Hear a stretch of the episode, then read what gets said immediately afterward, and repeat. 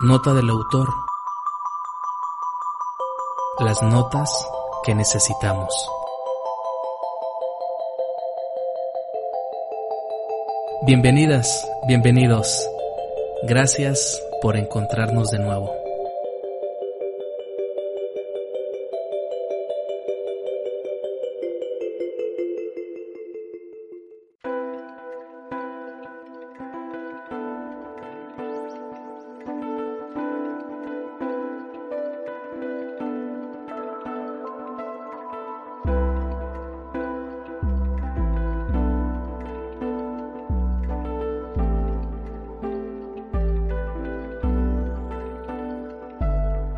Mensaje en la botella, una metáfora para comprender que tenemos que ir en busca del conocimiento de los libros.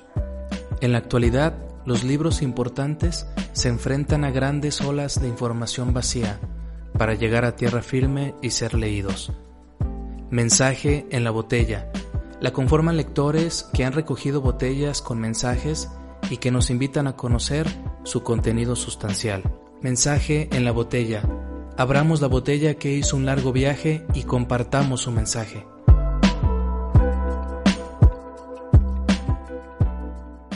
Estimadas amigas y amigos de Nota del Autor, en este episodio número 43 tenemos una invitada especial. Se trata de Brenda Fernanda Escobedo Dávila, una estudiante universitaria. Ella nos va a relatar, nos va a platicar el libro de Benito Taibo, persona normal. De ahí el nombre de este episodio número 43. Este programa fue grabado hace algunos meses en la sección de nota del autor llamada Mensaje en la botella. Ya ustedes la conocen ya que hemos publicado algunos podcasts de esta sección anteriormente. Les recuerdo que tanto este podcast como su versión en video la puede encontrar en Nota del Autor YouTube. Ahí dele clic al pulgar hacia arriba para que indique que le gusta y le invito a seguirnos. No se pierda ninguna nota del autor. Que la disfrute.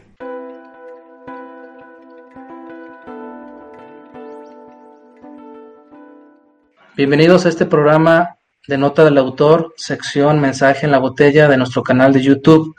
En esta ocasión nos acompaña Brenda Fernanda Escobedo Dávila. Ella es universitaria y nos va a compartir el libro Persona Normal. Ya verán que es un libro bastante interesante y que nos va a estimular a leerlo y aprender mucho de él. Sin más, Brenda, pues bienvenida a este mensaje en la botella y somos todos tuyos. Adelante. Gracias por la invitación. Pues yo les voy a hablar de este libro que se llama Persona Normal. Eh, Llegó a mí cuando yo estaba en primero de secundaria, eh, tenía 12 añillos y mi maestra de español nos lo leía. La primera vez pues me lo leyeron, eh, pero tenía una manera de narrar muy bonita, entonces todos estábamos muy enganchados. El libro, eh, pues el personaje empieza igual con 12 años, entonces es muy fácil para un niño de 12 años identificarse con otro, ¿no? Porque a todos nos pasa más o menos lo mismo. igual les voy a hablar de la historia más adelante, pero eh, primero les voy a hablar un poquito del autor, que se llama Benito Taibo, que es un escritor, novelista, poeta, guionista y periodista mexicano, que se dedica a promover la lectura, además de escribir. Eh, él se identifica a sí mismo como un lector más que se animó a escribir y siempre está interesándose porque los jóvenes lean. Eh, tiene muchas conferencias en las que habla de la lectura, pero a mí la que me gusta más es leer, resistir, por si la quieren checar. Eh, porque es como la conferencia en la que más muestra lo que siente un lector con sus libros, que es yo me convierto en ese personaje principal del que estoy leyendo y vivo las mismas aventuras que vive él. Y, eso es lo que transmite en esa conferencia. Está también muy activo en redes sociales. Todos los jueves lee poesía en su Instagram, entonces eh, para que estén también al pendiente si eh, te llenas también, te conoces más autores ¿no? que no conocías de poesía y si no conoces poesía, pues empiezas a escuchar. Y tiene frases muy bonitas de los libros, les voy a leer unas a continuación. La primera es, el libro es bálsamo para las heridas del terrible tiempo en que nos tocó vivir. La segunda, Los libros transforman a las personas y a las sociedades y contienen el universo entero. Y es que es muy cierto, o sea, los libros, puedes saber lo que pasó hace cinco años, hace 20 años, hace 200 años, y ahí está, lo contiene el libro, todo lo que vivieron otras personas antes que nosotros. Y además, eso que conoces ahora te cambia como persona y a lo mejor te hace ser mejor, a lo mejor te hace conocer más. Quién sabe qué haga el libro en ti, pero siempre todos los libros nos marcan. Y por último, eh, es momento de hacer que el libro deje de ser un sinónimo de aprender para convertirse en un sinónimo de saber, gustar, disfrutar, llorar, de todo aquello que implica la creación humana. Porque siempre nos, nos dejan libros para leer en la escuela, ¿no? Y, híjole, qué flojera leer un libro que te dejaron en la escuela. Eh, me dicen, ah, lee tal libro en la escuela y te vamos a hacer un, un examen o vas a tener que hacer un reporte y nadie quiere leer los libros. O sea, porque ya les tenemos idea, ya es como de, ah, me lo dejaron en la escuela, no, qué flojera. Y son para aprender, no. Les tomo distancia, claro, porque ¿quién quiere aprender? Nadie quiere aprender y eso está mal, deberíamos querer aprender. Pero no, los libros son para sentir lo que sentía el autor cuando lo escribió, para vivir lo que vive el personaje, para llorar, para reír con el personaje, o sea, sí, los libros son para sentirse, no para solamente leerse, ¿no? A, propósito de lo que dices de la lectura eh, que tenemos que leer y que a veces hay unos chicos que le tienen un poquito como, como este, aberración a la lectura o lejanía, fíjate que en 2010 un escritor llamado Nicholas Carr escribe un libro que se llama Los superficiales, lo que hace Internet a nuestras mentes. Y dice que con el advenimiento del Internet nos volvimos superficiales. Eh, estamos en un mundo de muchas distracciones y que antes, hace 40, 50 años, se estimulaba mucho la lectura profunda, había más lectores. Nos metíamos al libro, profundizábamos, nos hacíamos uno con el libro y que ahora él dice que del 2010, 2000, eh, perdón, 1995 aproximadamente a la fecha nos hemos vuelto más superficiales y comenta que ahí está la clave, el por qué la gente ya no practica la lectura profunda, ya le da más flojera. Dice Benito Taibo que él recuerda cada libro que leyó en su vida.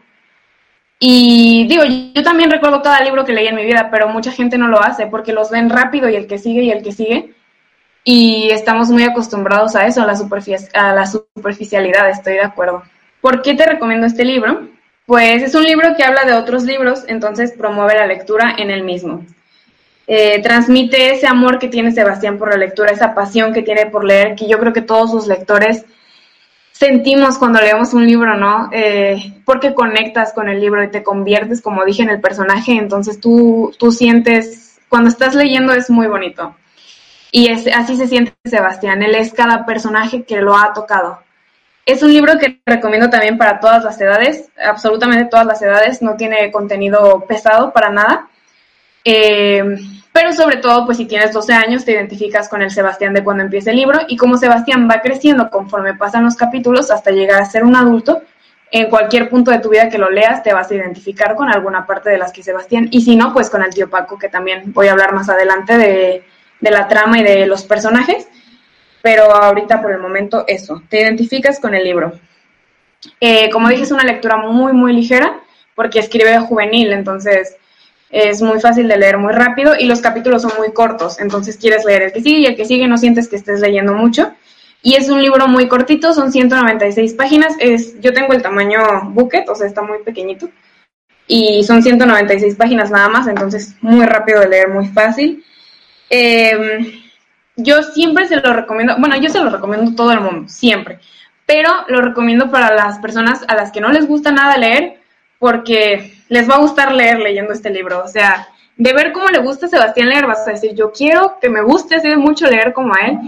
Y aparte, eh, como dije otra vez, eh, como es tan ligera la lectura, una persona que no está acostumbrada a leer, eh, no le va a costar ningún trabajo leer este libro. Y también lo recomiendo para los lectores porque plasma perfectamente la, el amor que sentimos por la lectura, los que estamos acostumbrados a leer. Tiene un mensaje muy bonito que es lee libros, porque los libros te llenan. Y además tiene muchos mensajes de vida, de ética, de política, que pues también voy a tratar un poquito más adelante. Pero pues vamos con la historia. Eh, el libro se trata de un niño que se llama Sebastián, que tiene 12 años y vive con sus dos papás, tiene una vida muy normal, va a la escuela, pero un día sus papás van a Cuernavaca a una fiesta y cuando vienen de regreso en la carretera tienen un accidente y mueren ambos. En palabras de Sebastián es, tenía un par de padres divertidos y jóvenes, llenos de sueños y de planes, pero a mis 12 años, 5 meses, 3 días y 2 horas y cuarto aproximadamente, me quedé sin ellos. Durante el libro vemos a Sebastián sufrir porque no tiene a sus padres, pero sentirse feliz porque está con el tío Paco. Eh, me gusta mucho que tiene esa dualidad de, ok, sí disfruto mi vida, pero claro que extraño a mis padres, porque qué huérfano no lo haría, ¿no? Em, pero entonces, eh, Sebastián pues no sabe qué va a pasar con él y le dicen que su tutor es el tío Paco. El tío Paco es la oveja negra de la familia, o sea, todos lo ven muy mal, se la pasa viajando, no tiene un trabajo fijo, lee muchísimo, eso sí, lee muchísimo, y en las reuniones familiares es el que está criticando al gobierno, el que está criticando la economía, y todos lo ven muy mal, muy, muy mal. Y entonces resulta que él es el tutor al que dejaron los papás de Sebastián por si algo les pasaba. Y Sebastián está como, ¿por qué él? O sea, de todos los familiares que tengo, ¿por qué me mandaron al más irresponsable? Y Obviamente Sebastián se va dando cuenta de que no es así, simplemente pues que llevaba una vida distinta a la que llevaba el resto de su familia, pero lo empieza a inducir a la lectura. El tío Paco siempre está leyendo y le gusta mucho, disfruta de la lectura, sobre todo de la poesía, eh, pero lo, lo, invita a Sebastián a leer y cuando Sebastián va a cumplir 13 años, o sea, han pasado 6 meses desde que el tío Paco llegó con él, Sebastián te menciona que ha leído 20 libros, o sea, 20 libros en 6 meses es muchísimo. Y, entiendes, ¿no? Que el tío Paco le transmitió tanto amor por la lectura, porque cuando nosotros contamos algo que nos gusta mucho, pues transmites esa energía. Entonces le transmite eso a Sebastián y Sebastián empieza a leer y leer y leer y se vuelve un lector como, como algunos de nosotros. Pero pues la historia no es solo de libros, tiene su, su trama también. Sebastián va a la escuela y le pasan las cosas normales que le pasan a los niños normales que no te escogen en el equipo de fútbol, que la que te gusta no te hace caso, que te ponen un 7 en tal materia. Siempre le pasan cosas que a todos nos han pasado. Pero eh, a Sebastián le gusta una niña que le gusta a todos los demás niños, no se llama Roxana, y trata de impresionarla y hace de todo y se cae del árbol y mete el gol y la niña no le hace caso y la niña no le hace caso a nadie. Entonces llega a su casa y él está comiendo. Bueno, no está comiendo, en realidad está como batiendo la comida porque está todo en el desamor. Y llega el tío Paco y le dice, ¿qué pasa, Sebastián? y Sebastián le cuenta ¿no? lo que está pasando con Roxana. Entonces el tío Paco agarra un papel y empieza a anotar así rapidísimo y le dice, le vas a marcar, le vas a decir quién eres, que no diga nada y le vas a leer esto con pausas. Bonito. Y lo hace. Y él, lo que le escribió es un poema. Y la niña es, ay, muchas gracias, Sebastián, te mando un beso. Y ya está súper enamorada de él. De hecho, se hacen novios. Y, Sebastián está muy feliz y el tío Paco le dice, ves, o sea, la literatura le gana a todo lo demás que puedas hacer porque la literatura es muy bonita, la poesía es muy bonita. Cuando Sebastián tiene 13 años, eh, le regala una biblioteca, que es la biblioteca de Paco. Se la da en cajas y dice Sebastián que llega y ve 30 cajas de libros llenos, llenas las cajas de libros, ¿no? Y, se emociona mucho, ¿no? Y tú también te emocionas, dices, ay, si yo tuviera 30 cajas de libros, qué feliz sería. Pero, eh, bueno, eso es un spoiler, obviamente, una disculpa, pero sí, le regala la biblioteca a los 13 años y, y Sebastián empieza a leer y leer y leer más libros. Y cada capítulo te cuenta de un libro distinto. Eh, o el libro está, el capítulo está basado en un libro. Eh, por ejemplo, hay un capítulo que habla de Robinson Crusoe, que están en una isla desierta. hay un capítulo que habla de Moby Dick y tú ahí sientes que estás, que ves a la ballena y que te salpica el agua y es muy bonito.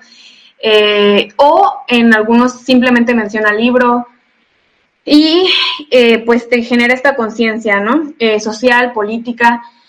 Habla en algún capítulo sobre la conquista de América, sobre todo de Estados Unidos, de cómo los masacraron y él dice es que eso no es civilizar, eso es matar, es, es genocidio. Y no está bien que nos digan que es civilizar porque no lo fue. Y ese llamado a darte cuenta de lo que en realidad pasó, a darte cuenta de que lo que te cuentan probablemente es mentira, es una mentira que inventaron los que vencieron. Eh, es muy, muy importante, es algo que el libro tiene, que es, genera esta conciencia. Y pues como dije, pues tiene historias de desamor, de amor, viven unas aventuras súper padres que se que muchas veces tiene que ver mucho con la imaginación. Creo que no lo comenté antes, o no sé si sí, pero te genera estas imágenes en tu cabeza que tú estás viendo y eso pasa con los libros, ¿no? Que tú te estás imaginando lo que, lo que lees y es muy visual, o sea, tú estás leyendo y de verdad yo me puedo imaginar cada capítulo que leí, que estaba Sebastián brincando en la cama, te lo describe también y tampoco es que se mate mucho describiendo porque eso es pesado para alguien que no lee mucho, pero, pero sí te hace sentir y ver lo que Sebastián está viendo. Y además, Sebastián es muy imaginativo, de repente tú estás en un capítulo leyendo y tú crees que está pasando y dices, pero ¿cómo está pasando esto? ¿Qué onda? Y al final te dice que se lo imaginó todo, ¿no? Y tú, ah, bueno, menos mal. Pero, pero plasmo muy bien esta imaginación que, que los libros generan en nosotros. Eh, como temas principales, pues ya dije, habla de la adolescencia, de estos problemas que todo adolescente ha tenido, que a todos nos pasan. Eh, pero también, como dije, como va creciendo, pues ves el tipo de problemas que tienen en cada etapa de su vida y, y, como dije ya, te identificas, ¿no? Es un libro que menciona otros libros y a mí me hace muy feliz entender las referencias, es muy bonito. Le, eh, digo, menciona a Robinson Crusoe, a Orgullo y Prejuicio, 20 poemas de amor y una canción desesperada, Las batallas en el desierto, La Iliada, Pedro Páramo, menciona a Moby Dick, eh, menciona Mujercitas, que incluso él cuestiona y dice, ¿de verdad pensaban que las mujeres no pensaban? Y Paco le dice, sí, o sea, es un libro de hace muchos años y tienes que entender cómo pensaban ellos y qué tipo de transformación social hizo, ¿no? Y también eso le dice Paco a Sebastián. Eh, habla de la educación, pero no solo de la educación eh, de español, matemáticas. Sí es muy importante aprender y estudiar lo que nos enseñan en la escuela, pero para Paco lo más importante es la educación sentimental. El tío Paco se preocupa y se ocupa de dar una educación sentimental a Sebastián. ¿Y cómo? Pues a través de los libros. Dice Paco que lo que lees no te hace mejor persona, te hace ser consciente y entonces tú decides ser mejor persona, pero dejas de ser una oveja que sigue al rebaño y te conviertes en una que les dice, no, para allá está el precipicio, o sea, no me puedo ir para allá, yo tengo que pensar por mí mismo. Eh, y creo que eso es muy importante en esta sociedad porque seguimos lo que los líderes nos dicen y muchas veces los líderes ni siquiera están capacitados para decirnos hacia dónde ir. Y Paco, bueno, Benito Taibo en el libro hace que tengamos una, a través de Paco, hace que tengamos una conciencia de esta sociedad en la que vivimos. También se me hace muy padre que es una familia peculiar. No, eh, es de hace 10 años el libro, entonces todavía los estereotipos estaban muy marcados en esta familia tradicional conservadora de mamá, papá, hijos y se mueren sus papás, entonces, ¿qué le queda a su tío Paco? Es una familia, podemos decir, monoparental. Y vemos que Sebastián resulta muy bien, entonces podemos ver que aunque una familia no sea como lo socialmente aceptado, le puede ir muy bien al, hijo. Tú creces con Sebastián, o sea, eh, sí, y es un libro culturizante. No sé si me acabo de inventar el término. Sí, sí, pues una disculpa, pero está lleno de libros, de poesía, de canciones, de lugares, de comida. Entonces, eh, todo eso tú, lo, tú te empapas de esa cultura que te, que te transmite el libro y te dan más ganas de investigar. O sea, dices, ah, ok, me acaba de decir que todos los, los autores latinoamericanos quieren morir en París y quieren que los entierren allá. ¿Por qué? Y entonces tú empiezas a investigar, ¿no? Todo eso que te está, que te está contando y que es muy importante porque te enteras de lo que ha pasado en el mundo y de lo que pasó cuando tú no estabas. Menciona muchos cantautores, pero para mí los más importantes son estos tres, que son los que a mí más me gustan, que son Joan Manuel Serrat, Silvio Rodríguez y Pablo Milanés. Dos de estos, Pablo Milanés y Silvio, muy activos en la Revolución Cubana y Joan Manuel Serrat, pues muy activo en la independencia catalana. Eh, y entonces, pues tiene también esto de política, ¿no? Esto de de izquierda a la mejor, eh, que no es nada malo. Eh, y eh, te muestra, porque estos cantautores son poéticos, pero de la misma manera de que te lo cantan tan bonito, te enseñan lo que está pasando en sus países, lo que les han hecho a ellos. Y alcanzas a vivir lo que ellos han vivido de escucharlos, no nada más es la lectura, no nada más es la pintura en música también puedes entender qué estaba pasando, eh, qué estaba pasando el, escritor, el, cantautor, mientras escribía, ¿no? También habla mucho de poesía y menciona muchos, muchos autores, yo voy a mencionar nada más seis, que son Rubén Darío, Pablo Neruda, Federico García Lorca, Francisco de Quevedo, Luis de Góngora y Argote y César Vallejo, que son muy icónicos, eh, tienen poesía muy bonita, muchos de ellos latinoamericanos. Eh, Pablo, eh, digo, no, Pablo Neruda, no, Federico García Lorca, que fue parte de la Guerra Civil Española, fusilado, muy triste. Eh, todos ellos que han dejado un pedacito de ellos en lo que escriben para que nosotros podamos entender por qué estaban pasando y no cometer los mismos errores. Pero el libro habla muchísimo de poesía, menciona muchas cosas de lo que la poesía es, pero la frase que a mí más me gusta, que creo que lo representa totalmente, es la siguiente. La poesía puede ser el relámpago que cae sobre un árbol en medio de la noche más oscura y que así, incendiándolo, le da fuego al hombre, le da calor, luz, posibilidad de ver un poco más allá de lo que ve.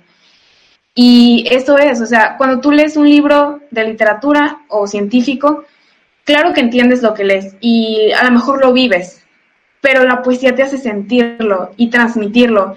Y si es de amor y si es de desamor y si es de matanza o, o de paz, todo eso tú lo sientes y lo transmites. Entonces, la poesía es eso, te enciende. Eh, pues les voy a compartir mis conclusiones. La historia de Paco y Sebastián inspira a imaginar, a crear, a leer. Es una historia para sentir y crecer, para no estar solo. ¿Por qué? Porque conforme avanzas en tu vida y Sebastián avanza en la suya, capítulo a capítulo puedes sentir cómo recorres el camino con él y cómo te acompaña en tus errores y cómo dices, ay, sí, esto le pasó a Sebastián, qué onda.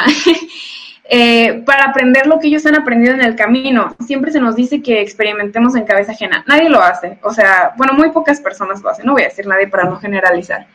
Pero ya que ves lo que le pasó y luego te pasa, dices, ok, sí, esto me iba a pasar y ya vas preparado para lo que te iba a pasar. Eh, porque le pasan muchas cosas que a todos los adolescentes nos pasan. Eh, te enseña el mundo sin necesidad de salir de tu casa porque, como ya les dije, puedes ver hace 100 años o incluso puedes ver al futuro. Hay un libro muy bueno que se llama, creo que también lo mencionan aquí, 1984, que es futurista, que en su momento fue futurista, entonces también puedes ver hacia adelante, eh, puedes ver ahora qué está sucediendo, porque hay libros de todo tipo, entonces tú puedes aprender del mundo sin salir de tu casa. Es un libro para emocionarse, para vivir con los personajes todas sus aventuras. En algún momento matan a un vampiro y defienden su territorio de los colonizadores. ¿Y por qué? O sea, todo es imaginación, pero lo viven de una manera muy bonita. Es un libro en el que sientes lo que están sintiendo, lloras con ellos, ríes con ellos, te preocupas con ellos, te enojas. Eh, y es un libro para querer leer. y pues quiero terminar leyendo lo que los libros son para el tío Paco, eh, para ustedes. Dice así, tabla para el náufrago escudo para el bueno y horca para el ruin, paraguas para el sol y la lluvia, capote de torero, ladrillo que hace paredes, que hace casas, que hace ciudades, que hace mundos. El libro es jardín que se puede llevar en el bolsillo, nave espacial que viaja en la mochila. Arma para enfrentar las mejores batallas y afrontar a los peores enemigos. Semilla de libertad, pañuelo para las lágrimas. El libro es cama mullida y cama de clavos. El libro te obliga a pensar, a sonreír, a llorar, a enojarte ante lo injusto y aplaudir la venganza de los justos. El libro es comida, techo, asiento, ropa que me arropa, boca que besa mi boca, lugar que contiene el universo. Muy interesante, muy interesante, Brenda. Si me permites, voy a tocar algunos, algunos puntos mm, de los que escuché. Em, una apreciación pues muy particular. Yo creo que el libro, sin haberlo leído, así como te escuché, nos habla de un proceso educativo de una familia monoparental, de un tío que se queda con su sobrinito y que lo educa a través de este proceso a veces tan tortuoso que es la adolescencia, ¿verdad? Pero este viaje tan impresionante lo hace eh, este, su tío, bueno, se hace acompañar su tío de los libros. Entonces le acerca a Sebastián este montón de libros que hablan de política, de poesía, de, literatura, de historias fantásticas, y yo considero que ahí Sebastián eh, tiene un refugio, tiene un refugio, pero también para despertarle la curiosidad de todo lo que él puede aprender en su despegue por la vida, que es la adolescencia, ¿verdad? Que como lo decía, es un camino, pues de repente bastante difícil. Y, creo que de manera subliminal o a lo mejor de manera muy explícita, nos dice cómo podemos acercarnos a la lectura. Eh, ¿cómo, ¿Cómo puede ser fácil acercarse a la lectura en la adolescencia? Porque en la adolescencia, pues a veces los libros son lo último que queremos ver, ¿verdad? Y este, la poesía. La poesía que yo creo, sin haber leído este libro, yo creo que le da un, este, un lugar muy importante, ¿no, Brenda? El autor. Este, ¿Qué tanto por ciento tú crees de, de, de importancia le da, le da el autor a la, a la poesía? ¿Qué tanto Híjole, de peso? Pues yo creo que todo el libro está mencionando tanto libros como poesía, pero habla de la poesía como algo que todos debemos tener en nuestra vida, porque es eso, es algo que te hace sentir y que te transmite lo que otra persona sintió. Entonces, no sé, a lo mejor menciona la misma cantidad de libros que de poemas, pero de libros no pone fragmentos y de poesía sí, para que tú veas lo que, lo que ellos están sintiendo mientras leen ese, ese pedacito de poesía. Genial. Brenda, pues algo más que quieras compartirle a, los lectores, a las personas que van a ver este video nada, que lo lean, que es muy bonito, eh, que se lo recomiendo a todo el mundo, de verdad. Yo, persona que conozco, persona que le digo, tienes que leer, persona normal. Eh, eh, que lo disfruten, no, no es un libro para, ay, lo voy a leer súper rápido, no, porque aprendes muchísimo con el libro cada vez que lo lees. Yo lo he leído muchas veces ya. Muy bien, Brenda. Pues muchas gracias por tu participación. Yo espero que no sea la última. Te nota la pasión que, que, imprimes cuando hablas de los libros que has leído, en este caso de persona normal. Sé que estás en, encaminada en una carrera profesional que te va a exigir mucho la lectura y eso me da esperanzas de que no va a ser la última vez que nos vamos a ver por aquí, ¿verdad? Muy bien, claro, aquí estamos cuando guste. Muy bien. Muchas gracias Brenda nuevamente y nos seguimos viendo en la siguiente ocasión. Claro, gracias por invitarme. Cuídate y muchos saludos. Igual, hasta luego. Gracias por escucharnos. Hasta la próxima, Nota del Autor.